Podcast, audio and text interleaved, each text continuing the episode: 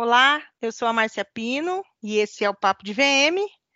Hoje nós, nós vamos dar sequência na nossa série de loja sensorial e eu vou pedir aqui a licença poética, né, para usar a tecnologia como nosso sexto sentido. Eu nem sei se o nosso convidado vai concordar comigo em relação a isso. É, eu estou aqui hoje com o Ará. Fala, oi, Ará. Oi, gente. Já estava com saudades. Uma semana sem gravar é muito tempo. é, e eu estou aqui com o Fernando Dranger, da Antídoto Design e Tecnologia. Fala, oi, Fernando. Olá, pessoal, tudo bem? Primeiramente, obrigado pelo convite. Muito legal de estar participando. Vai ser bem massa. Tô Ai, vai ser ser bem massa porque o assunto é muito bom, né? A Antídoto é uma empresa que tem 12 anos é, no mercado, especializada em, em experiências interativas. Eu amei isso quando eu li na, na, na bio do Fernando, experiências interativas, acho isso muito importante é, quando a gente fala de, de loja sensorial. É, o Fernando te, tem um trabalho interessante com conteúdos digitais, é, tour digital. É, eu vi um lançamento dele, um totem com uma, com uma navegação interativa, que usa sensor para fazer, fazer a navegação sem toque. Eu achei assim. É, tudo muito incrível. Então, eu que não entendo absolutamente nada de tecnologia, tomo o pau do meu telefone, tomo o pau do, do meu computador. Dois, achar... Dois. Dois, né? Dois. Hoje, inclusive, eu tomei bronca, tá? Mas depois eu, se, se tiver lá na frente um, uma brecha, eu conto para vocês a, a bronca que eu ganhei por não ser uma pessoa tecnológica. E, e, eu quero abrir espaço aqui para o Fernando contar um pouco da história dele, de quem é o Fernando, e falar para gente, contar para gente esse projeto incrível que é a Antídoto Design Tecnologia, essa empresa incrível, na verdade. Fernando, o podcast é seu, você fica à vontade agora. Pô, que legal, vamos que vamos. É, bom, sua licença poética do sexto sentido, ao pé da letra, realmente né? Não, não, não, é, não funciona muito. A gente prefere falar, sei lá, elevar os sentidos, né? Eu acho que é mais o caminho, né? Porque a gente já tem cinco e vamos usar eles da, das formas mais legais possíveis, né? Mas se usar só os cinco, a gente não usa tecnologia, Fernando, pelo amor de Deus. Ocioso, ocioso. então vamos. Então, bom, Fernando, vamos falar um pouco do Fernando Dranger. É, eu sempre me interessei muito por desenhar, né? Então eu vou começar por aí, porque o design é a minha essência, né, na verdade. E desde pequeno, meu padrinho e minha madrinha, eles eles cresceram no Horto Florestal, né, de São Paulo. Meu bisavô morava na casa sede, não sei se ele fundou, construiu ou só morou lá na década de 1910, sei lá quando. E um, meus tios avós, são meu padrinho e minha madrinha, eles desenhavam com bico de pena, catalogavam plantas e flores, assim, para as enciclopédias e coisas assim. Então, como eu passava muito tempo com eles, uh, na minha infância inteira, desenhar era, nossa, a principal coisa que a gente gostava de fazer, né? Então, eu ficava o tempo inteiro com eles desenhando, e meu tio-avô, ele era dono do Exotiquário, que era um aquário que tinha no Shopping Morumbi, onde é área de procedimentação hoje. Isso é muito velho, nem quero entrar muito nesses detalhes. Claro, eu, já era, eu, já era, eu já era vivo, já era vivo nessa época. É, e aí, e aí, nossa, eu ficava no backstage do Exotiquário, assim, e a gente desenhava uns mergulhadores de perfil, recortava, fazia umas colagens com papel contato para ficar brincando de mergulhador no, nos aquários reais, físicos, assim, né? Era muito doido. E os primeiros contatos, inclusive, com com aquela coisa meio de 3D, que ele, eles tinham uns binóculos que você colocava a cara, assim, você via um caranguejo em 3D, né? Puro visual, assim, não era nada interativo, mas só de você colocar a cara e ver o, o bicho em 3D já era muito legal, era, era fotomontagem, né? Era um efeito de foto. E então eu sempre desenhei.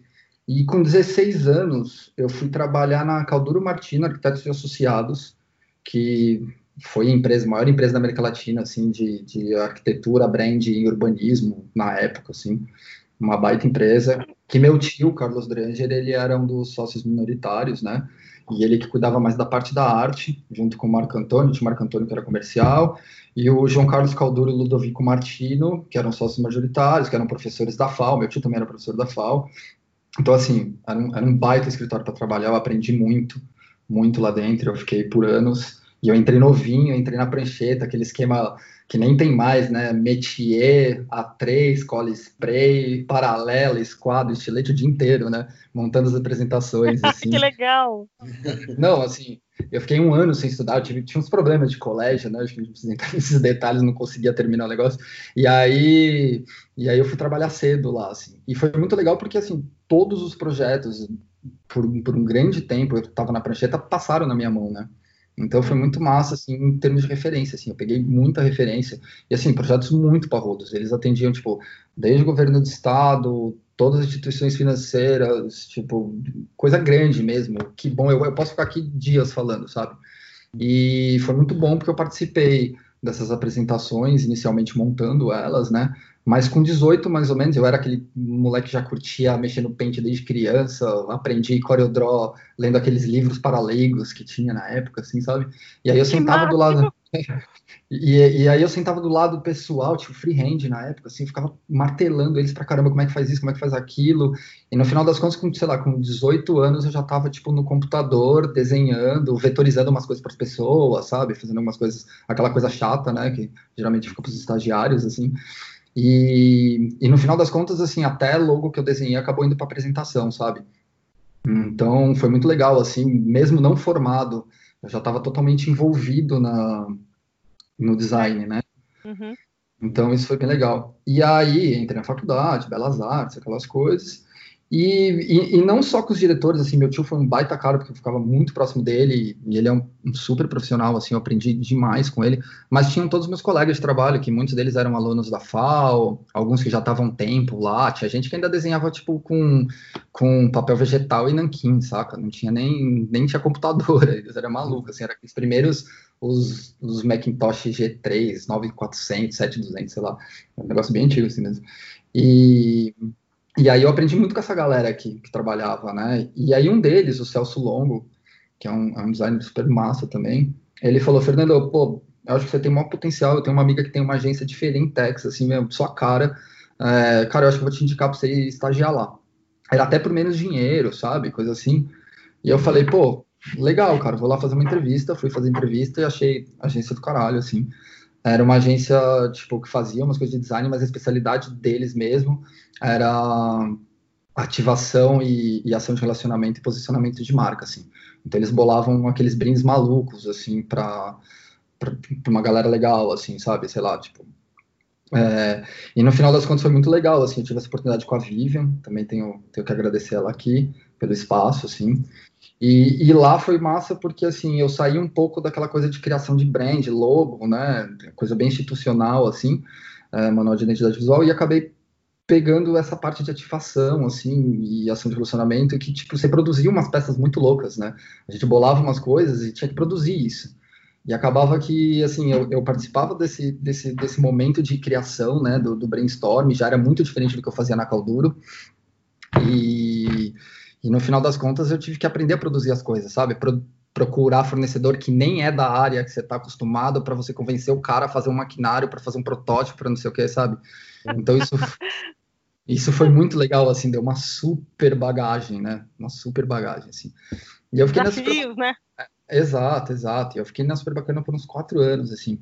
E lá é, foi muito legal porque começou a, a, aparecer coisa de varejo, porque a Vivian, ela tinha uma cliente, que é a Kelly Cordes. Kelly Cordes, é, ela estava fazendo uma loja na época no Guatemi, que chamava Trash Chic e que era uma loja que customizava necessaire, bolsa com foto das pessoas, era super diferente, né? Não tinha isso ainda, e era, era um quiosque, na real, não era nenhuma uma loja física, mas aquela era super envolvida, prestava umas consultorias e não sei o quê, e aí a gente começou a ter um relacionamento legal, assim, a gente fazia umas coisas é, na área de varejo, assim, principalmente focado no fashion, né?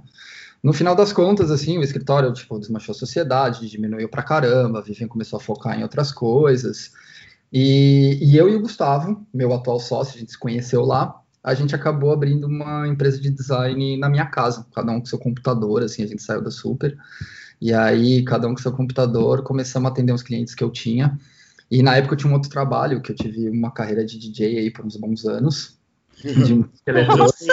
O Ará sabe bem disso. Exatamente. O Ará sabe bem disso. E aí eu pegava esses, esses trabalhos e dividia, né, com o Gustavo, que é meu atual sócio, porque eu não, eu não conseguia tocar tudo sozinho também. E aí nasceu um, um escritorinho de design que a gente tinha, que a gente chamava de D.P, mas que né, durou por pouco tempo, porque eu encontrei um amigo de colégio que mora vizinho meu, assim, no, no mercado, fazia anos que eu não via ele, e ele falou: Ah, eu tenho uma agência de, de programação de site, não sei o quê. E eu e o Gustavo, pô, a gente fazia muito projeto de site. Era aquela época que tipo, site Flash tava bombando, sabe? Uhum. Que, que, todo mundo queria site em Flash e a gente apanhava com os programadores terceiros, assim, a gente apanhava. E a família do Diego, ela é, é a dona da DD Dream, né? E a mãe dele trabalhava na DD Dream Produtos ali em Pinheiros, que era uma casinha assim, e falou: Ah, tem uma salinha aqui que a gente tá. Nossa, mas era um muquifo, vocês não fazem ideia do muquifo que era. E aí cada um pegou o seu computador e foi para essa salinha, né? E trabalhar junto. Nossa, o negócio era, era bizarro, assim. Eu tenho até vergonha de pensar que eu levei altos clientes lá, assim. Era. é, a gente era os guris, né? Que a gente tava mandando brasa aí, atacando para todos os lados e, e, e tava bem legal, a gente tava super empolgado. E aí começou, a gente juntou, mas a gente pegava mais trabalho de design, né? Só que foi muito legal porque eu e o Gustavo trabalhamos super bacana. Então essa parada de ativação e ação sempre estava envolvendo a gente, sabe? Uhum. E isso não saiu assim. É, a, gente, a, gente, a gente trouxe isso, né? Incorporou, né? Podemos falar assim. E, e daí, logo no começo, é, um amigo meu, que é, é um baita cenógrafo, faz esses eventos, esses mega shows, o Rodrigo Ribeiro, o Seva, ele me apresentou o Brenner Bianco, que é um músico e que trabalhava na, na Protege Transporte de Valores, no marketing, junto com o irmão dele, o Mário, e ambos são filhos do, do seu Marcelo, que é o, é o presidente né, da, da Protege. Vocês sabem a Protege, dos carros fortes lá, né? Uhum. Que, é uma, que é um grande grupo, tem, tem, tem várias empresas no guarda-chuva deles e tal. E, e, através deles assim, a gente fazia, a gente refez o manual de identidade visual da empresa, né? A gente fazia todos os materiais de endomarketing, sinalização, assim, é, adesivagem dos carros, tudo.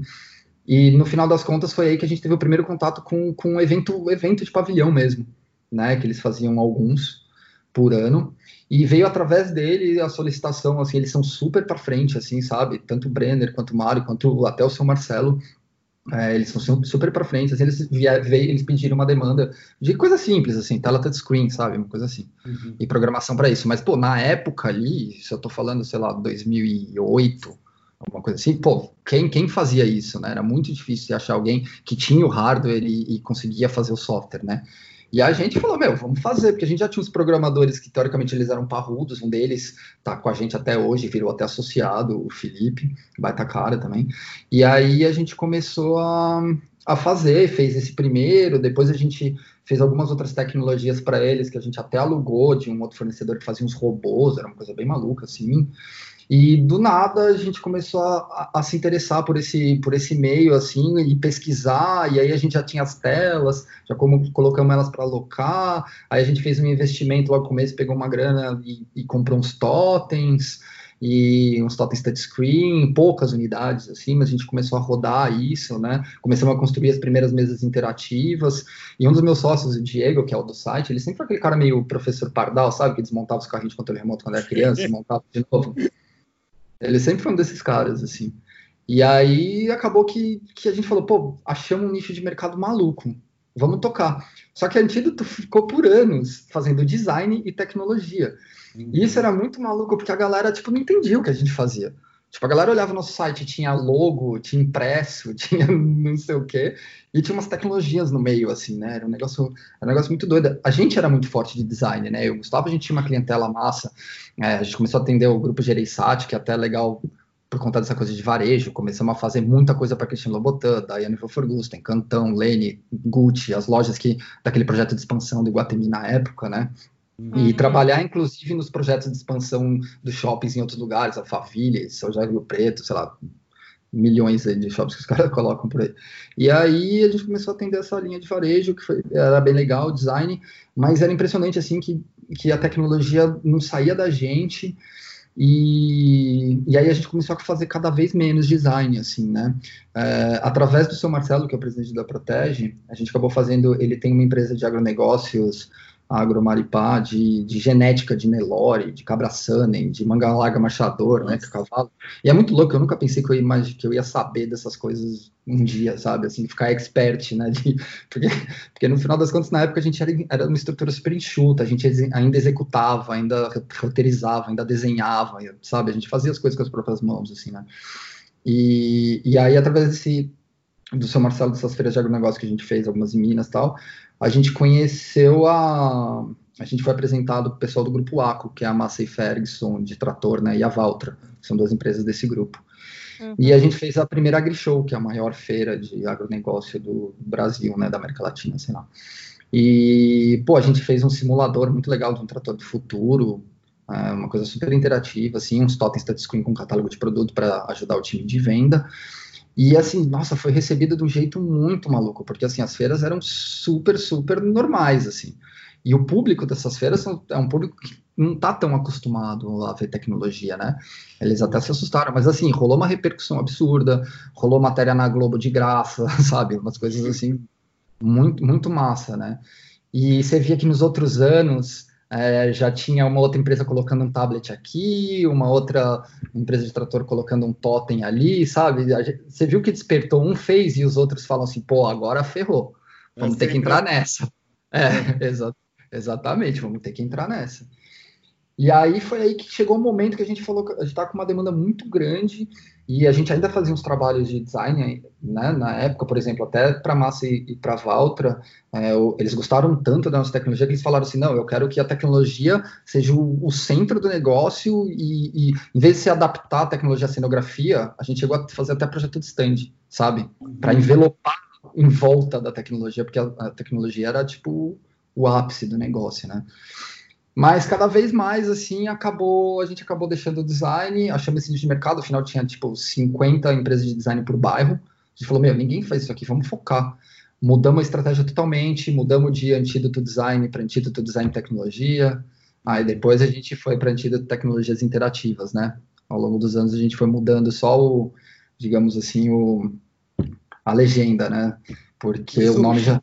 É, o nome já era forte, entendeu, no mercado, assim, porque a gente era meio pioneiro, né, a gente começou a fazer tecnologia uns 10 anos atrás, assim, era, eram muito poucas empresas que faziam, assim. Então, foi, foi aí. Aí nasceu e a coisa desandou, né? É o que virou hoje. E é isso. Que Nossa. máximo. Não, é Steve é. Jobs, é total Steve Jobs a história. é, o negócio... que eu acho legal, o legal é que muitas das partes que a gente, você tá aí num processo que vai vindo cada vez mais tecnológico, mas o seu começo sempre veio da natureza, assim. E daí, de repente, você precisou entrar de novo no meio de Nelore e essas coisas. Tem sempre alguma coisa de natural no meio disso tudo que Não, você é uma maluquice. Aí, é, aí é farmacêutica, agronegócio, semente. Juro por Deus, eu nunca pensei que eu ia entender e conseguir falar com propriedade dessas coisas, assim. Vou, fechar meu, vou fechar meu WhatsApp aqui, que ele deu uma pulada aqui no meio da coisa. E Deixa eu te perguntar uma coisa, então. É, realmente uma história incrível. Se, se você tivesse mais história para contar, a gente ficava aqui ouvindo, viu? Porque, porque é. papo bom, né? Outra coisa. É, mas deixa eu te fazer uma pergunta aqui. Para você, qual que é a importância de ter uma experiência digital dentro de um ponto de vendas? É, como é que está a evolução disso daí dentro do varejo de verdade? Me conta. Então, é, hoje em dia está todo mundo muito conectado, né? Você vê, assim, todas as idades, todos os lugares, né? A gente vê, sei lá, no, os filhos dos meus sócios, assim, minha afilhada, eu vejo a criançada mexendo com hardware e com software, assim, você fala, meu, que absurdo, né? Então, assim, tipo, as pessoas estão ficando cada vez mais habituadas. Por mais que vocês falam que vocês apanham do seu celular, eu tenho certeza que vocês já fizeram uma realidade aumentada, já fizeram várias coisas do seu celular, então vocês não apanham dele tanto assim, sabe? né? Então, no final das contas, é, é, é, muito, é muito massa. E, assim, e, e, a gente começando a falar de tecnologia no ponto de venda, a gente não pode esquecer assim, das tecnologias que, que, que o consumidor ele quase não sente, que é a forma de pagamento, né, as ferramentas de uhum. gerenciamento. Uhum. Né? Então, assim, então né? começa na essência o negócio, né? Então, assim, não pode não estar tá no campo ali que estão os produtos, né? Mas no background ali, no, no administrativo, eles eles já funcionam, já tinha muita tecnologia há bastante tempo. Esse pessoal, assim, pessoal de pagamento, acho que foram os primeiros, assim, a avançar, né? Uhum. Então, então, no final das contas, o que acontece? Tudo que a gente cria de, de, de tecnologia interativa, de uma experiência sensorial, a gente tenta, é, é, pelo menos, coletar é, alguns dados, instalar ferramentas analíticas para a gente conseguir, inclusive, emitir relatórios que podem ajudar até o, o, a própria marca identificar outras coisas e falar, pô, o cara ficou tanto tempo aqui nesse setor da loja, pô, esse produto foi o mais procurado aqui nesse display, sabe? É coisas assim. então tem não... o sensor de calor, né? Você diz, por exemplo, para exatamente, poder... exatamente. Então no final das contas, é... não é nem só a coisa assim, ah, pô, tem um negócio, uma tecnologia aqui, não sei o quê. É, é tipo por trás dela tem uma inteligência, né? Uhum. Então, então acho que aí aí tá a maior importância, além da, da questão de você entrelaçar laços, né, com o seu consumidor, né? De você identificar e fazer alguma experiência legal, uma ideia bacana, bem executada, para você entrelaçar esses laços e assim a pessoa se identificar com a sua marca e às vezes até fazer uma, uma mídia espontânea para você, né? Postar algum negócio na rede social, tá todo mundo com o celular na mão o dia inteiro, adora, principalmente aqui no Brasil, né? O pessoal tem a cultura de mostrar bastante o que tá fazendo, assim. Então, pô, é, é, super válido, sabe? Começar a pensar nesse, nesse tipo de ativação, assim, no ponto de venda. É. Eu, essas coisas assim, você falando disso, ai, que tem tudo por trás, né? O por trás, para mim, até hoje, quando eu penso em tecnologia, são, são só desenvolvimentos melhores em relação a software de estoque de produto. Não, é, sim. Consultorias assim, mas aquilo que a gente estava conversando antes, se eu tentar lembrar, porque quando a gente fala muito de tecnologia em varejo, todo mundo já está pensando no touchscreen, né? Todo exatamente, mundo... exatamente. É e eu realmente, nesse sentido, eu acho que eu não tive nada das minhas consultorias que foram foi implementado algum tipo de projeto tecnológico no front da loja, digamos, né? Você ainda não executou, né? Mas muita é. gente ainda não executou. Rola um tabu, assim, às vezes, né? Porque, tipo, as pessoas falam, pô, será que vai funcionar? Será que vai, né? Rola muita dúvida também, é difícil. É. Por isso que você vê até meu site, é vídeo atrás de vídeo, porque é o jeito mais fácil de você mostrar, né? Uhum. Do, da pessoa entender, assim. Então, então é aí que... Vou aproveitar e perguntar para você já uma segunda pergunta aí, que eu acho que vale um milhão de likes. Uhum. Eu te disse antes, a gente tem muito lojista pequeno, né? Uhum. bastante. Eu e a Márcia, a gente atende bastante lojista e varejista uh, de pequeno porte, que eu tenho o um nome carinhoso de chamar de Silvinha Modas, porque o que a gente mais atende é mercado de confecção, né? Entendi. O que, que você acha que é o mais possível aí para um pequeno varejista ter instalado em termos de tecnologia na loja, assim, no, Entendi. no loja, para esse pequeno varejista, em termos de custo-benefício, você tem alguma noção? Então, claro, é, ainda tem o tabu também, putz, tecnologia é caro, né? É, tem um pouco disso, né? Assim, Falou tecnologia, a gente já é, vai botando cifrão, né? Mas na verdade não é tão assim. É, assim dá para você, você criar coisas muito legais com, com com um valor de investimento super acessível, sabe? Então, por exemplo, para um, um pequeno varejista, é, dá para fazer muita ativação digital, né, com web app, então que eles chegam, tem um hotspot, ele conecta ali na rede Wi-Fi da loja, é, já abre uma página, já, o browser já abre automático na frente da tela no celular dele, sabe? Que nem quando você vai conectar a internet no aeroporto, assim, pula ali para você fazer login, você já capta os dados da pessoa que estão lá, já vê que ele tem interesse, ela navegou, acessou, viu alguma coisa, pode ter algum, algum 10% de desconto, sei lá, dá para você integrar várias coisas, né, em cima de um web app, então assim, é uma saída com um valor de investimento bem legal para o para o varejista né, pequeno. Uhum. Uh, e não só, dá para fazer algumas coisas com hardwares também. Então, assim, é, diluído em longo em, um prazo legal, assim, o valor de investimento não fica tão alto, entendeu? Então, pode trabalhar com tablet, que é uma coisa assim que não tem um valor é, muito alto, né? Então, assim, dá para fazer coisa criativa, porque onde o, o legal não está no hardware em si. O legal está no, no, geral, né? No que foi feito, na ideia que teve, né? Na conexão como um todo, daí, né? Na conexão como um todo, o que deixou para o consumidor, qual a sensação que ele teve, se ele teve um momento é, legal. A experiência, né? A experiência, né, a como um todo. Experiência. Exato. Então, assim, há possibilidades. Então, é o que eu sempre falo, assim, é, quando começa a despertar aquele interesse, é muito legal ir, ir conversar com alguma empresa de tecnologia para entender mais das soluções porque cabe, cabe no bolso de todo mundo, assim, sabe? Mas assim, só para completar, você acha que então está migrando muito para ter algum tipo de tecnologia que a pessoa precisa ter um celular na mão, né? É mais do que ter esse hardware ali instalado na loja, no final das contas. É, tipo... não, não, é, só foi um exemplo na questão uhum. do celular, foi só um exemplo de coisas que você faz sem precisar gastar com hardware, entendeu? Uhum. Mas, pô, uma experiência que você chega lá, uma, seja uma experiência de foto, uma coisa que o pessoal adora, que imprime na hora, você leva um brinde, não sei o quê, que, que é simples, assim, que já é até batido, tem de monte. Mas é uma uhum. coisa que, pô, o pessoal gosta, sabe? Ainda gosta e não tem um valor de investimento Sim. tipo absurdo, porque assim, é, é, muitos dos projetos da Antídoto, é, os projetos todos foram projetos especiais e quando a gente identifica um potencial, a gente acaba transformando eles em produto. E isso foi bem no começo da Antídoto, a gente começou a falar, pô, vamos começar Legal. a fazer produtos, para quê? Para a gente trabalhar com preço e prazo, para a gente conseguir abrir nosso campo de atendimento. Não adianta a gente só atender os caras que, tipo, tem a bala, né? A gente tem que, tem que conseguir atender todo mundo. É, é isso aí. Que bonito, Fernando. É. eu fico apaixonada quando eu vejo quando eu vejo um empreendedor, é, principalmente de uma área criativa e tecnológica, é, falando que, poxa, vem gente, pode vir conversar, né? A gente consegue atender. Foi a, foi a mesma coisa que a gente, a gente, sentiu dificuldade quando falou com, com o Ale da, do Music Branding, né? Que era outro uhum. que é, lojista pequeno consideraria caro ter a parte da trilha sonora, né? E ele mostrou que ele tem também como fazer esse então, tipo de trabalho, sabe?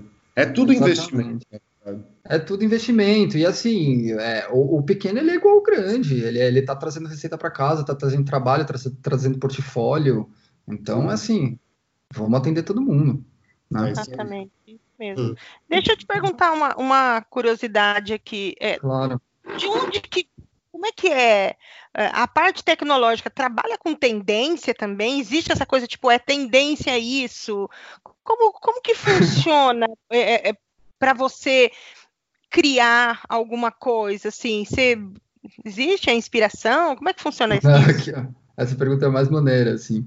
É, é, na verdade, tipo, quando você trabalha na área, você tem que pesquisar muito. Você acaba pesquisando muito e olhando muita referência, não só a parte de hardware, não só a parte de software, de mecânica, mas a experiência como um todo, né? Então, assim, tem muita referência legal, tem muita coisa que é feita, então, assim, é, no final das contas, a gente acaba se inspirando e, e acaba estudando muito. Mas acho que o mais importante é você dominar os hardwares o que lançou, você ter, você investir, você comprar, às vezes o negócio nem lançou ainda, mas você compra como desenvolvedor e você tem antes de todo mundo. A gente fez isso, por exemplo, com óculos de, de realidade mista, a gente comprou, ele nem nem estava em venda ainda, sabe? A gente comprou para testar e passar, reportar o, inclusive o que, que a gente achava da tecnologia para o fabricante. Então, assim, tem, sempre está estudando e está entendendo a tecnologia como um todo, porque é muito engraçado, em frente ao comercial da Antídoto, assim, você vê assim, as solicitações, rola muito esse negócio assim, é, oi, o que, que tem de tecnologia nova? Eu quero que tenha de mais novo. Né? Essa, essa, essa pergunta é muito, muito frequente, né? E, e é engraçado que, assim, de novo, novo, novo, é, é, muita pouca coisa que lança. Você uhum. vai, você vai nas feiras de, de, tecnologia de fora, tipo, você foi na feira, pô, você viu, viu um robozinho ali, viu um negócio ali, viu uma câmera que agora se passa direto Wi-Fi, sei lá, sabe? Mas de novo, novo mesmo, são poucas coisas, assim. Por isso que você tem que entender a essência do hardware, porque quando você entende a essência do hardware, você entende como você consegue usá-lo e misturar eles e fazer a brincadeira acontecer, e é, é aí que nascem novas experiências, entendeu? É, é, nesse momento você começa a misturar uma coisa que faz isso com aquela que faz aquilo, e que faz aquilo, e que integra digitalmente, o cara recebeu automaticamente, e, e que a coisa aconteceu. Então, assim, no final das contas, a gente estuda todas as referências para a gente ficar expert no que tem, né, no mercado uhum. que a uhum. gente consegue comprar, o que a gente consegue comprar da China, que a China está 500 passos na frente de todo mundo em termos de hardware, né? Mas a gente também se interessa muito na parte da mecânica, experiência e também visual, que é super atrativo. Às vezes, às vezes a motivação ela nem tem uma uma, uma tecnologia agregada muito absurda, muito técnica, cheia de coisa, mas o visual dela é incrível, a experiência é incrível. Então você tem que olhar de tudo, né? Então é, é basicamente assim tendência, tendência, assim, que nem a moda agora é o preto, não tem muito, sabe? É mais, Era é mais só o que nos faltava, né? É, exato. É mais o que lançou e o, e o, e o que, que você pode espremer disso, sabe? É, então tá aí a, a questão. E, e, e, deixa eu te perguntar, quando a gente fala de, de, de varejo, né, daí que a gente vê números assim, tipo, ah, é, nossa, se você fizer a sua vitrine, a vitrine vende 70%, então números comprovam, pesquisas comprovam. Quando a uhum. gente traz isso para a tecnologia, existem números, existem pesquisas que comprovem que, que aliar a tecnologia como uma experiência dentro da loja é, é, aumenta a venda, enfim, tem alguma coisa nesse sentido, Fernando? É, eu não consigo nomear uma instituição referência, assim, para obtenção desses dados, tipo, tipo, sei lá, uma DG para o design gráfico, sabe? Não, uhum. assim, mas, mas existem empresas de, de pesquisa que elas, que elas mergulham de cabeça, inclusive usam a tecnologia como ferramenta de trabalho. Eu vou falar um pouco, uhum. um pouco disso, assim. Mas é aquilo que eu comentei em cima, vamos para dentro de casa. Quando a tecnologia é bem aplicada, bem pensada, é, vem um briefing legal, com um objetivo super bem definido, então é, ela já passa esses dados, né? Através das ferramentas analíticas. Então, então já é uma coisa assim que, que já mostra né, essa parte de número, a efetividade de, de uma ativação tecnológica. Né? Isso para o cliente mesmo que acabou contratando a situação. Mas se ele quer buscar esses dados, eu acho que é, é mais procurar e contratar essas empresas de pesquisas grandes, né? É, que elas devem ter esses números, eu não posso falar com propriedade, mas acredito que hum. com certeza tem esse estudo, assim. Mas essas próprias empresas, elas utilizam a, a tecnologia como ferramenta de trabalho. sei lá, eu dou um exemplo.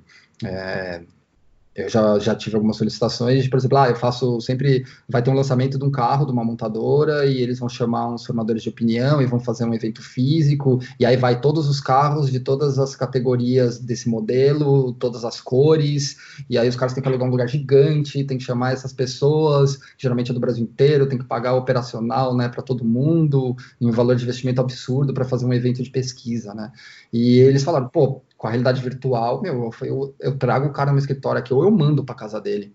Ele faz, responde a pesquisa já lá na hora e, e, já faz acontecer, né?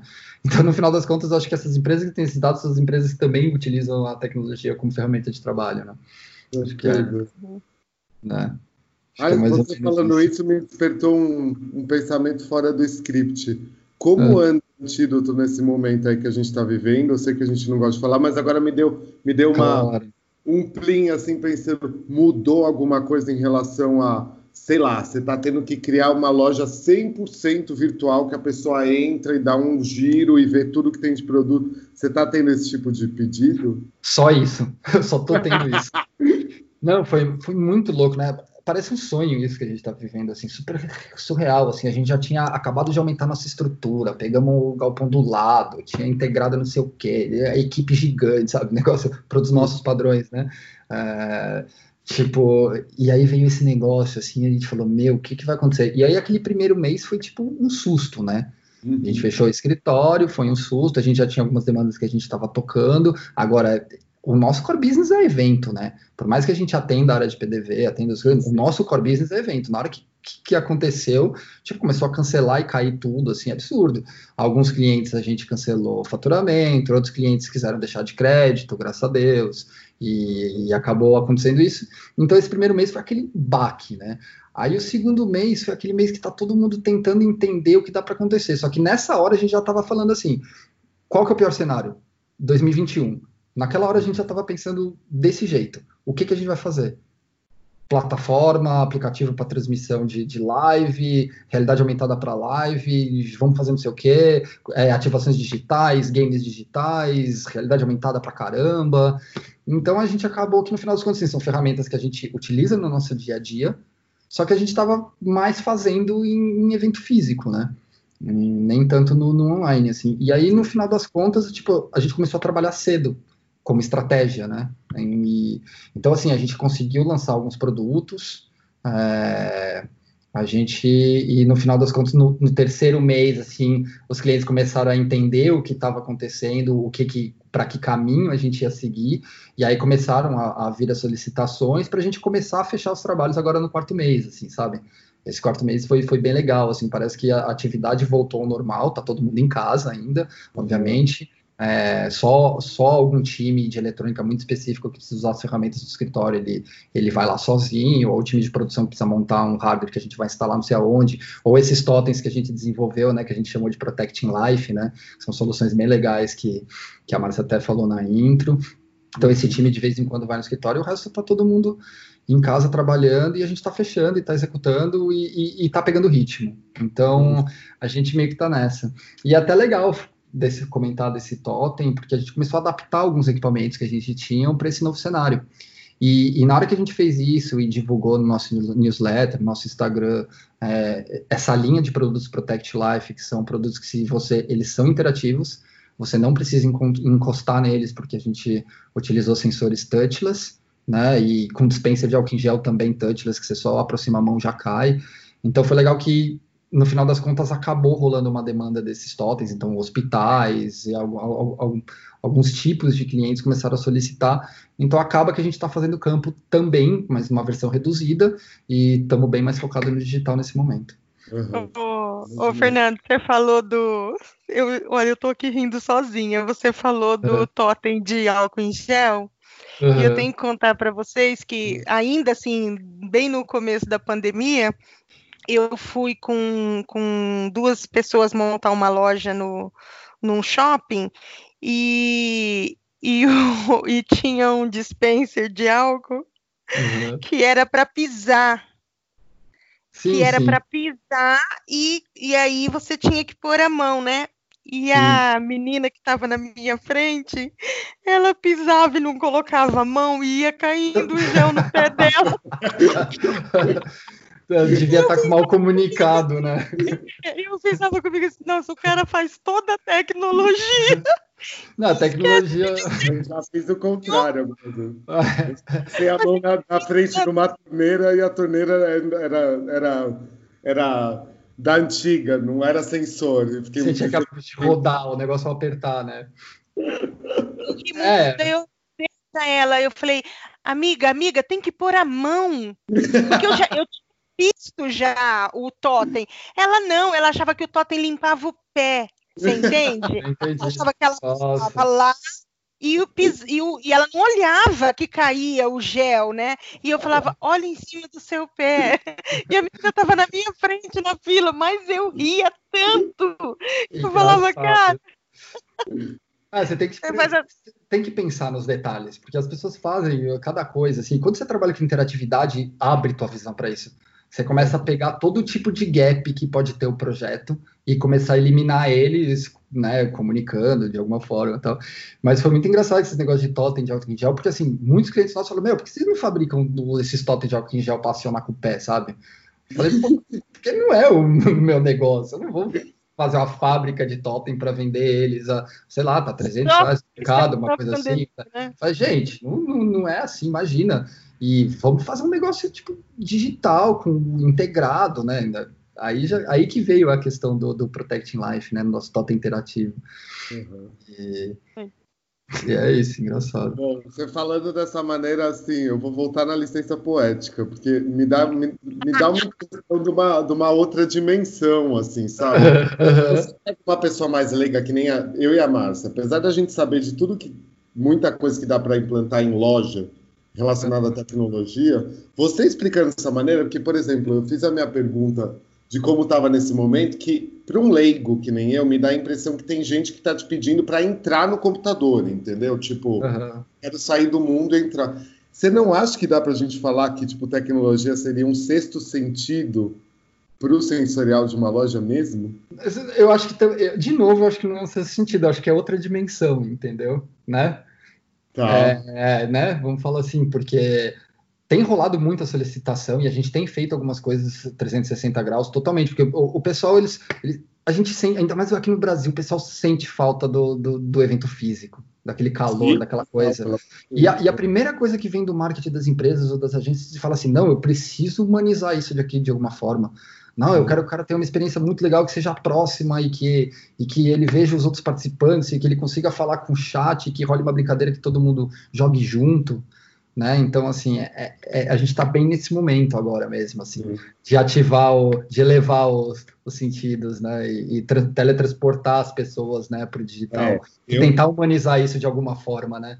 Eu saindo de loja tem coisas que não me conquistaram nesse momento, se foi para tentar humanizar, como por exemplo festa no Zoom. Não é para mim, gente.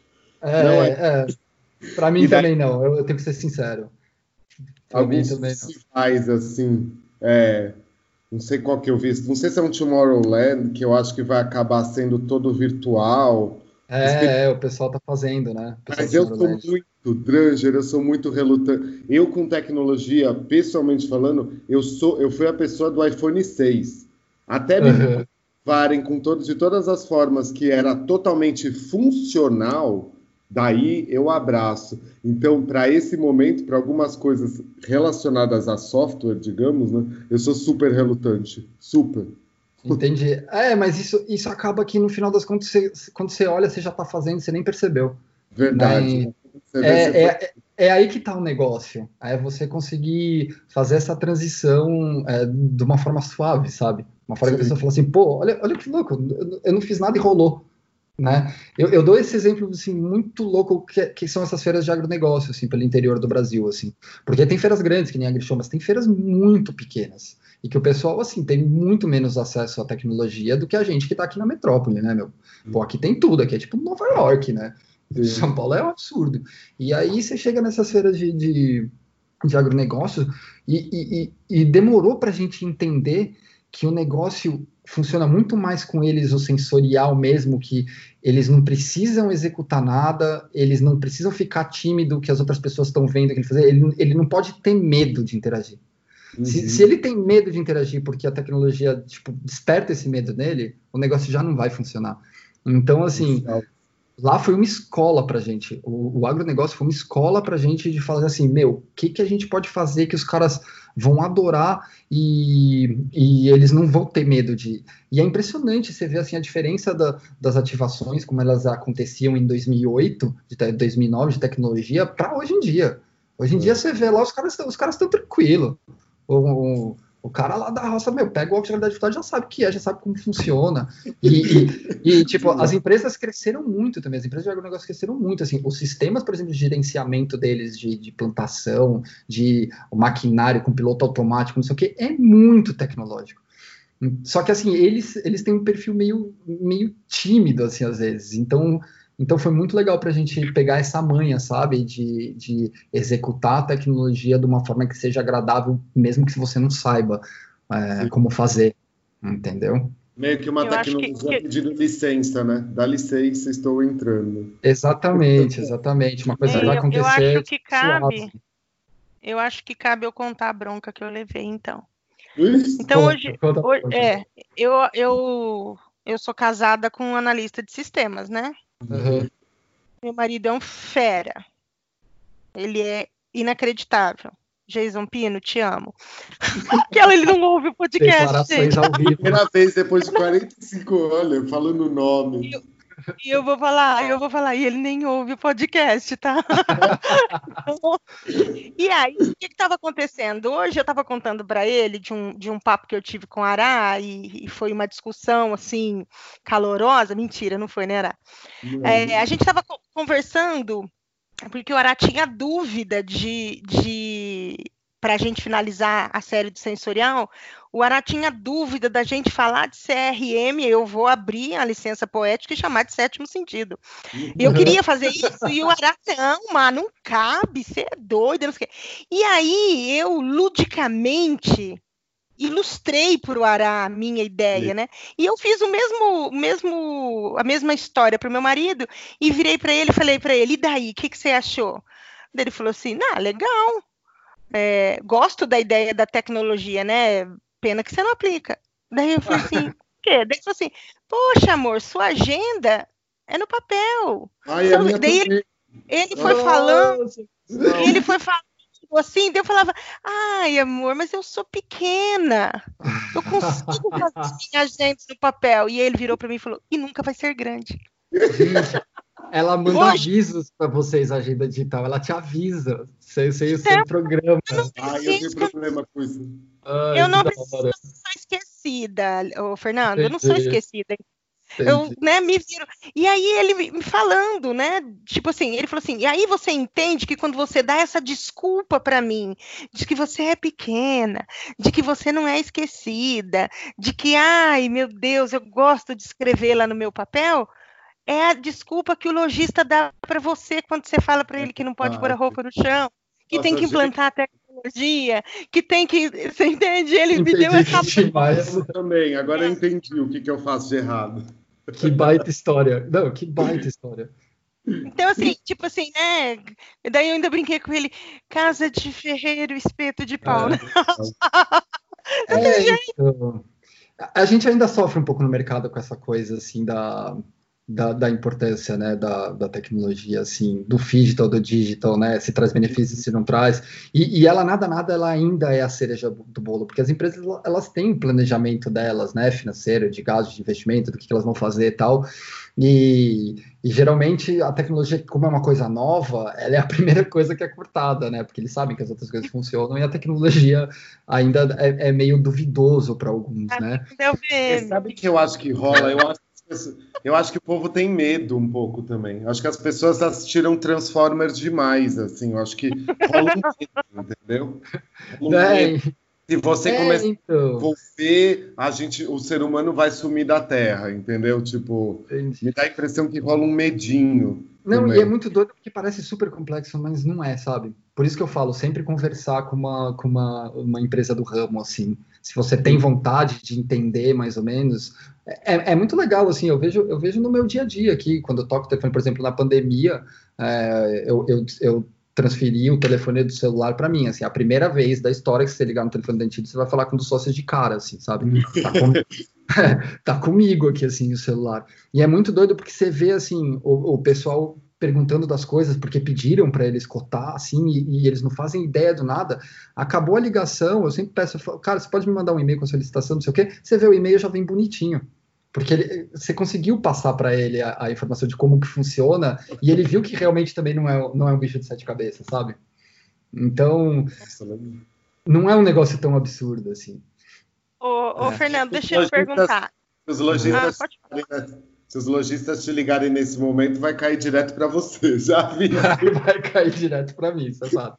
Podem falar comigo diretamente, estou à disposição. E se falar que escutou o papo de VM, ganha 10%. só.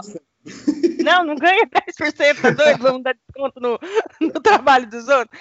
Se falar que escutou o papo de VM, vai falar ganha um aperto de mão, mas não tá podendo ganhar, vai ser virtual, inclusive, né? Não, a, a, gente até bate um papo, né? Se falar que ouviu o negócio, dá para bater um papo até um pouco mais íntimo, né? Porque já me conhece um pouco mais, né? Já conhece a minha história, né? Já, já dá para gente, a gente passar da parte comercial já para conversar de outras coisas. Ô, ô, Fernando, numa, numa classificação de importância, assim, onde que é a tecnologia ou a experiência digital, onde que ela. Qual, qual que é o tamanho da importância dela num ponto de venda, assim, numa classificação de 0 a 10, vamos falar? Nossa, é, é, é, nossa, essa pergunta é impossível. Como é que eu vou classificar isso? É, para mim ou para eles? Entendeu? Na minha visão. para você é 10 que eu sei. Exato. É, eu acho que fez o link com aquilo que eu falei, é muito da, da cereja do bolo ainda. Né? É. Porque eles têm uma verba destinada para marca interativa, para marca interativa, uma experiência sensorial assim dentro do PDV. Mas assim, está aumentando muito e, e, principalmente por conta da, da integração de, dessas ferramentas analíticas que eu falei lá e da conectividade com a vida digital do consumidor, né, do cliente. Você, você acaba ficando mais próximo dele, né? E, e, e, sem falar na concorrência, né? Então, assim, um fez, foi pioneiro, é, é, é tipo como um despertar para o concorrente, né? Ele acaba criando um desejo no cara de implantar e às vezes ele, ele até se sente um dever de fazer. Né? Eu já vi vários lugares que o cara fala, puta, não, meu concorrente fez, preciso fazer. Ferrou, entendeu? E, então, assim, é, no meu visual, na, na minha impressão, assim, pô, é super massa você ter. Se você tem como investir, é muito legal, nem que seja um pouquinho, você vai ter um retorno de alguma forma. entendeu? Seja coisa, cativando, seja se aproximando do seu cliente, seja pegando da, os dados deles para você ter para mandar um newsletter depois, seja você fazendo uma experiência legal para ele, seja ele compartilhando essa experiência com outras pessoas, seja ele falando, fala, pô, vai lá ver o um negócio, só que legal, pô, lá tem um prêmio, não sei o que, que você roda uma roleta muito maluca e que acontece não sei o que, e sai um, um holografia falando qualquer coisa aqui, mas sabe? Tipo, acaba, né? Uhum. Então, no final das contas, eu acho que essa, essa escala de importância ela vai subindo, ela vai subir. Sim, é, eu, eu, eu também coloco ela nesse patamar. Lojista às vezes tem um pensamento errôneo, a gente, a gente vive muito isso para trocar manequim, né, Mar? Eles, eles, eles, às vezes, PDV aí, né, quando a gente fala, lojista às vezes pensa tudo a, a curto prazo, mas projeto que nem a gente está falando aí com o Antido, está falando com o Fernando, é um negócio que pode ficar para sempre, pode ser depois é, evoluir, né? A partir é, da... não, total. Até, até fazendo o link de novo com um pequeno empreendedor lá, que ele põe um hotspot na loja dele, sei lá. Meu, ele, ele faz isso, esse investimento no hardware tranquilo, e, pô, ele faz uma campanha aqui no mês, no outro mês ele pode fazer outra campanha, e o hardware tá lá. Não parou. Sim. Seja uma tela touchscreen também, seja qualquer coisa, sabe? Ele vai mudando as coisas. Uhum. Então é, é, muito massa. O negócio é orgânico, né? Ele, ele, você pode fazer mutações, né? Uhum. É bem por aí. Tecnologia orgânica. É, é, a gente fala muito essa palavra de, de tipo, é orgânico, porque, pô, programação sim. é uma coisa orgânica, né? Por exemplo, sei lá, você, faz, você programa um aplicativo, lançar um celular novo amanhã. Tipo, você vai ter que você vai ter que olhar para ver se vai funcionar lá também, com uma tela maior, sabe? Então é, é um negócio que acaba que, que, que pô, você vai fazendo e vai fazendo.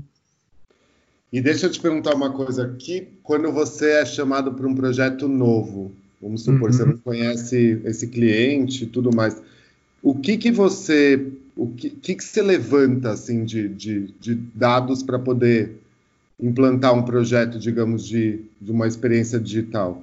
É, eu acho, eu acho que o importante é, é, conhecer a empresa, né? Obviamente, e, e, e, tentar extrair do cliente o máximo de informação possível é, focado no objetivo dele, né? Ah.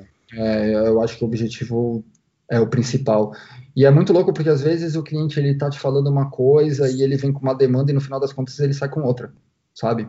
É, porque a gente acaba identificando é, que, a, que o que ele precisa às vezes não é nem o que ele pediu, é outra coisa. É bem parecido é, com o nosso trabalho até É isso. muito Bem parecido, exatamente. É, é, muito comum de acontecer. Né? O público-alvo vocês levam muito em consideração se eles tiverem levantado bonitinho? É, no final das contas acaba levando, mas como, como a gente faz muita divulgação de, sei lá, de produto ou de serviço, ou, ou é, nesse caso, nem tanto, mas quando é uma coisa mais, é uma ativação mais, mais entretenimento, aí sim, uhum. né? Porque daí você acaba estudando um pouco do público-alvo e identificando o que, que esse pessoal gosta, né? E o que, que funciona para eles. Mesma coisa do negócio do agronegócio que eu comentei um pouco antes aí do, do da gente ter se adaptado ao, ao perfil do, do público, né? Sim, total. é, é deixa eu te perguntar, qualquer PDV pode ter tecnologia? Pô, por que não? Né? Com, com boas ideias e tudo bem amarradinho, com certeza. É... Eu consigo em qualquer ponto de venda. Pode ser lojinha, pode ser farmácia, pode ser, pode ser. Qualquer um, qualquer um. Você pode ter uma loja é, é, tudo, é tudo tem que ser bem pensado. Você pode ter uma lojinha pequenininha ali, mas você fazer por uma rifa digital, sei lá. O cara vai receber por e-mail, entendeu? Tô dando exemplo uhum. simples assim. Mas sim, com certeza. Fato. É. Tá. E deixa eu te perguntar então para a gente finalizar. Uhum. É, apelo emocional no uso. É, existe apelo emocional é, quando a gente fala de, do uso da tecnologia dentro do ponto de vendas? Nossa, é, eu acho que pra caramba, assim. É, inclusive, se a, gente, se a, gente, analisar, assim, a, a, grande maioria das propagandas, por exemplo, tem um apelo emocional, né? Geralmente, Sim. assim. O pessoal busca isso, né? Então, então acontece muito. É, é esse apelo emocional, às vezes às vezes não é aquela coisa só de tocar no sentimento, sabe? De tipo, de, de, deixar ele sentido de alguma forma, mas às vezes é, é de tocar ele como um todo mesmo, de, do, do cara lembrar daquela experiência, sabe? É, e o emocional ajuda muito nessa parte, né? Muito mesmo, assim. Uhum. Então, funciona, é bem legal, assim, principalmente na, nas ativações de entretenimento, ou quando é uma ativação com alguma causa específica, então, assim, pô, dá para fazer muita coisa legal. Uhum. Tá vendo como tecnologia é um sexto sentido, Fernando? é. é. Rodei, rodei, rodei e fiz o Fernando. É, que rir melhor, né? Pra, entrar na experiência, né, Mar? Não, aí, é. eu, aí eu tô me vendo daqui a algumas semanas falando sem sentido por aí, vendendo meus projetos. Não, mas eu tava falando pro Ará que é. acho assim, coisa de 15 anos atrás, quando eu quando eu tava dando aula falando de, de implantação dos cinco sentidos no, no ponto de vendas, Todos os meus, os meus slides tinham o sexto sentido como tecnologia, Fernando. Isso é coisa de 15 anos atrás, entendeu? É, eu sempre olhei a tecnologia como, como o, sendo esse. É um sentido à parte, e, e, a, e a gente pode, é, é, né? Cara, eu tenho 29 anos de mercado, eu posso tirar uma licença poética Opa, e falar isso, dá licença. Nossa, com certeza. Com certeza absoluta. Gente, não, e, e, me faz até e me, e me faz refletir sobre, né? Vamos tá vendo? É, exato. Dobrei hoje com, C, com CRM, você entendeu? E ó, eu já plantei a, a, a sementinha do, do, da, da, do sexto sentido na tua cabeça. Então, foi, esse é o caminho. Foi super efetivo, Márcia. É. Super. que legal. É, pode, quem que vai falar? Não, é que eu tenho um exemplo que eu queria contar daí sobre a, a não utilização da tecnologia quando dá errado, né? Eu acho que até comentei para a Márcia que em dois, acho que 2011 eu tive uhum. um projeto, não, 2011 não, 2009 acho. Era um projeto do lançamento de uma TV 3D de marca grande, não vou aqui comentar. Uhum. E eles, uh, o projeto internacional usava uma holografia, Fernando do céu, era maravilhoso. Era que era o mesmo que tinham feito um desfile daquela marca Alexander McQueen, aparecia Kate Moss, tipo, fantasmagórica, assim, no, no palco, sabe? Era uma holografia sei, sei. do caceta. Não quiseram bancar essa holografia aqui no Brasil. É super Daí, alto investimento, fazer verdade. um projeto de adaptação, que era com base, tipo, né, nesse para aparecer a holografia ficava um monte, mas um monte, é muito difícil de explicar. Um monte de folhinha de acrílico transparente uma do lado da outra, indo meio na diagonal, assim, e cada uma dessas folhas de acrílico, né, umas placas grandes, ficava um pedacinho de um adesivo que na época era o Kaká, que estava sendo usado para propaganda da TV. Uhum. Um pedacinho do adesivo, mais uma placa. Aquilo era para ter ficado 15 dias. Ficou dois meses e meio, com holofote em cima, assim, para poder aparentar a holografia. Agora, uhum. vocês imaginam o que, que era dois meses e meio depois? Acrílico, poeira de loja e uma iluminação forte em cima do acrílico. Então era assim, era o Kaká versão inverno, lotado de... Então, assim, é um dos projetos que eu sempre lembro de, de pensar assim, aquilo lá, o barato saiu caro, porque ficou feio, não ficou Exatamente. bonito. Era muito investido na tecnologia. Então, isso é uma coisa que, que inclusive, traumatizou muitos dos meus clientes, assim. É, eu já cheguei em reunião que eu, que eu cheguei no hall, assim, tinha um quiz que não funcionava, e na hora que eu entrei na sala de reunião, a diretora tava, tipo, uma, gritando no telefone com o fornecedor. E ela falou: eu não, tô, eu não tô acreditando que eu tô chamando outro fornecedor de tecnologia aqui, eu nunca mais quero fazer essa porra. Tipo, ela tava tipo. E, e a gente foi, calma, calma, calma. Mas eu acho que essa questão de não funcionar assim é, é muito relativo. Pô, a gente tem mais de mil projetos entregues, uhum. sabe? é, projetos que falharam assim, falharam bruscamente, eu não ponho nenhum assim de tipo assim, não atendemos, nenhum, nenhum. Uhum. Alguns precisaram de alguns ajustes, coisas assim, sim, mas assim, de que não entregamos nenhum. Então, assim, é, é muito doido, mas é, é, meio culpa do nosso do mercado isso um pouco. Assim, eu nem vou falar o, o, porquê que a gente entregou, porque envolve diversas coisas, não é só a gente, é o cliente, é tudo. Mas assim, é, é impressionante quando você vê assim o, o, o, nosso mercado, como ele funciona, a questão de concorrência, a questão de contratação, a questão de ferramentas, o, o, o, setor de compras das empresas e, e, concorrência de preço. Meu, na tecnologia é um perigo, isso acontecer. E, e, e, às vezes muitas empresas acabaram contratando a tecnologia por conta de preço, né? Abriram lá as, as licitações internas e, e acabou fazendo a, a, a, contratação. E assim, não querem mais fazer tecnologia porque ficaram traumatizadas, entendeu? Mas Sim. não é bem assim que funciona. É, é, é, aquela coisa, sabe quando você, você compra uma bicicleta e fala, ah, eu vou comprar uma barata, porque não sei o que, no final das contas você olhou, você já gastou um monte de coisa que você foi, foi evoluindo Sim. dela, fazendo um upgrade. Às vezes é muito melhor você, você, tipo, falar assim, pô, por pouco, sabe? Deixa eu pegar alguém com know-how, deixa eu pegar alguém com experiência. Então, assim, eu acho que é um pouco de culpa do, do formato do nosso mercado, né? Comercialmente falando, assim. Ah, vixe. É. E bem na nossa área, então. É, então. É, eu acho essa área da tecnologia é realmente meio backstage, né? Tudo começa meio duas pessoas na garagem, não sei o que. Então, é exato, exato. Pô, tem gente que usa meus vídeos, sabe, no site deles, assim, sabe? Isso é, isso é, uma coisa super comum. É, e assim, não tô falando que ele não faz o trabalho de direito, pode, meu, entrega coisas incríveis também, sabe? Mas uhum. acontece um pouco disso, assim, sabe? De, de tipo ir pro barato e acabar, acabar se lascando e não tendo uma, uma experiência legal. Né? Uhum. Então, acho que é muito importante que, que as empresas, assim, putz, eu queria muito que esse, que esse formato melhorasse, sabe, de alguma forma, de tipo, eu, é, antigamente, assim, eu, eu, lembro muito, assim, quando eu via as negociações, assim, o pessoal falava, pô, eu vou te contratar para fazer um, um, design porque eu sei que você é um bom designer e eu gosto do, da tua pegada entendeu? E eu sei que você vai me apresentar e que uma hora a gente vai aprovar alguma coisa, né? Hoje em dia, na minha área principalmente, é muito difícil disso acontecer, né? É, então acaba, o cliente acaba pagando por isso, né? É, no final das contas, ele contrata uma coisa que não funciona legal. Mas, mas a gente precisa tirar essa, essa impressão de que tecnologia dá muito pau e de que não funciona e de que não sei o quê. É, porque, porque não é real. Assim, pô, a gente tem.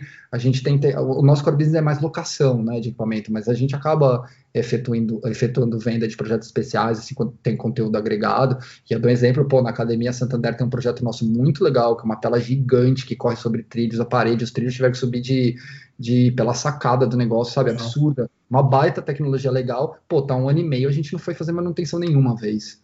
Entendeu? Então, assim, sabe? Tipo, rola. Não, não tenho medo, mas assim, tem que pesquisar, tem que mergulhar de cabeça, tem que ver quem é que entrega, tipo, né? É, alguma, às vezes o barato sai caro realmente. No nosso meio, isso é, é preciso. É, eu, tenho, eu tenho uma dica, então, aqui para os lojistas, que é a seguinte: se fosse em outros tempos, eu diria, gente, se você está em São Paulo, rola lá, bater um papo, tomar um café com o Fernando. Mas como não está rolando esse negócio de visitar e tomar café, né? Exato. Entra lá no, entra no Instagram da Antídoto, gente, que é, manda uma mensagem que eu tenho certeza que, que que vocês vão ter uma experiência também bem, bem bacana. Conversa sobre, né? Existem é, bastante oportunidades e, e, principalmente quando a gente fala de criar experiência, né? Então, é. eu acho que rolaria, tá? É, é, a tecnologia, eu acho ela imprescindível. É, eu acho que ela, ela, ela fecha mesmo é, junto com os outros sentidos. Então, eu acho que é, um, é uma coisa que vale a pena. Fernando, você quer falar mais alguma coisa? Ah, tá. Para mim, organicamente, essa tecnologia vai chegar, não tem como fugir. exatamente, essa é a nossa intenção. É. é exatamente isso. Vamos despertar esse, esse sentido aí, Tarará. Olha que eu tô adorando esse papo. Já tô usando, Fernando, Marcelo, então... já tô usando. Fala tchau aí pro nosso, pro nosso pessoal. Ô, pessoal, obrigado, obrigado por, por ouvir esse bate-papo. Obrigado vocês, Márcia e Ará, pelo convite. Foi muito massa, muito legal mesmo estar aqui. E sempre que quiserem bater um papo, estamos aí à disposição. E é isso aí. Pô, show. Tô feliz. Então, é, nós vamos nós vamos marcar depois a Antídoto, tá? Nas, nas, nossas, nas nossas publicações, para que vocês possam também dar uma olhada e conhecer. É, eu quero agradecer a sua presença aqui, Fernando, e eu vou dizer para você a primeira vez que um papo de tecnologia foi muito bacana na minha vida. Aê! Boa! Eu, eu tenho que dizer, né, vocês sabem que eu sou casada com um cara da tecnologia aqui, mas infelizmente não é um papo que é para mim, eu não gosto realmente. Eu, eu mas esse, esse bate-papo aqui eu achei assim imprescindível.